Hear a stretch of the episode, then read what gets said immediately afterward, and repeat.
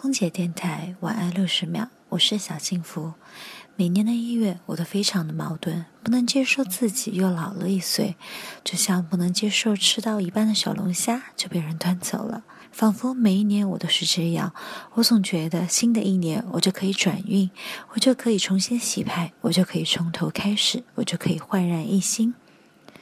但是现在渐渐的，我懂得不要再期待新的一年，不要等到某个时间再来改变。自己不改变的话，新的一年也只是之前的重演。想去的地方没有去，想谈的恋爱没有谈，想做的事情还没有做。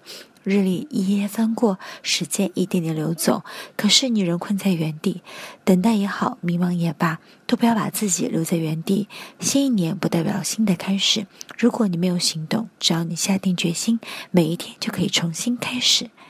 晚安六十秒，我是你的小幸福，我在深圳，晚安。